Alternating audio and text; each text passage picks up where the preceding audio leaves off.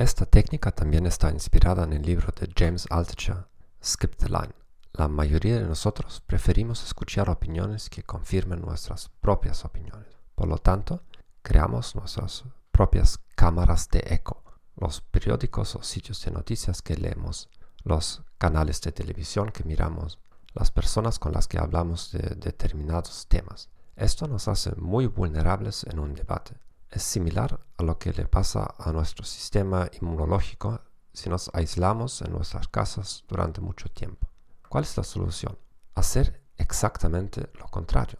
Haga una lista de temas sobre los que tiene opiniones muy sólidas. Por ejemplo, el cambio climático, el aborto, la religión, la política, el capitalismo. Identifique quién tiene los mejores y o más populares argumentos en contra de sus opiniones. Comprométase a escucharlos con regularidad y a tratar de comprender sus argumentos. De esta manera podrá preparar sus propios contraargumentos con mucha antelación.